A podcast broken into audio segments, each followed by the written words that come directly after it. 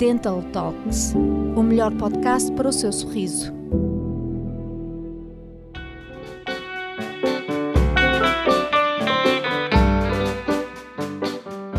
Eu, o meu corpo e o café. O café já há muito que tem vindo a ser motivo de conversa e opiniões.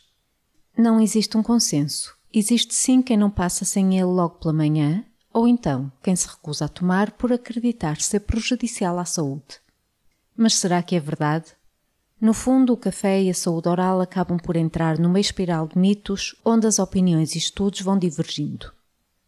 Com efeito, quer seja apreciador ou não, deve ficar a saber o que realmente acontece ao seu corpo ao ingeri-lo.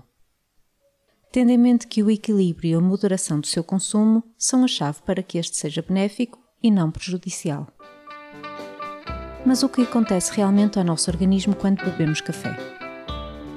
A cafeína, quando absorvida pelo nosso corpo, viaja pela corrente sanguínea que a leva até todas as partes do nosso organismo.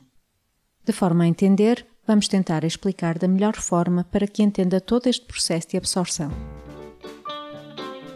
Damos-lhe a conhecer o que acontece em algumas partes do nosso corpo com a chegada da cafeína. Cérebro as moléculas de cafeína impedem a recepção de adenosina, substância responsável pelo cansaço, dando a sensação de energia, bom humor e bem-estar. Inibe também os receptores do neurotransmissor ácido gama-aminobutírico, que tira o sono e torna o cérebro mais atento.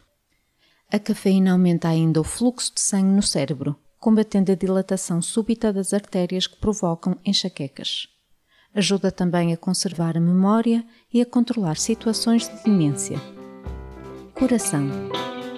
Existem vários estudos que sugerem que o café, sem açúcar, pode ajudar a prevenir as doenças cardiovasculares e a reduzir inflamações graças ao seu caráter antioxidante. Rins. As glândulas suprarrenais, ao pensarem que o corpo está alerta e cheio de energia, produzem adrenalina, a adrenalina dilata as vias respiratórias, o que, por sua vez, aumenta o fluxo de sangue para os músculos. Estômago. No estômago, a cafeína estimula a produção de ácido gástrico, o que pode gerar dor de barriga e azia. O café tem também um efeito diurético, pois aumenta a eliminação de toxinas e combate a retenção de líquidos. Existem ainda estudos em debate que falam dos efeitos do café na prevenção de várias doenças como depressão, cirrose, Alzheimer, Parkinson, diabetes, cancro, entre outras. Como tudo nesta vida, deve ser feito com conta, peso e medida.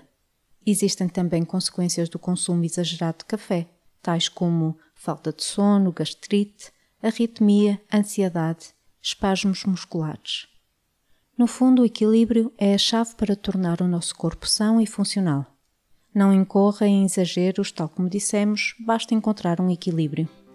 Não precisa de deixar os prazeres de lado, basta equilibrar os seus hábitos diários para ter uma vida saudável. Este é o segredo para o estado da nossa saúde em geral. Cuide de si. Siga-nos em anchor.fm barra Swiss Dental Services. Não perca novos episódios todas as quartas e sextas-feiras.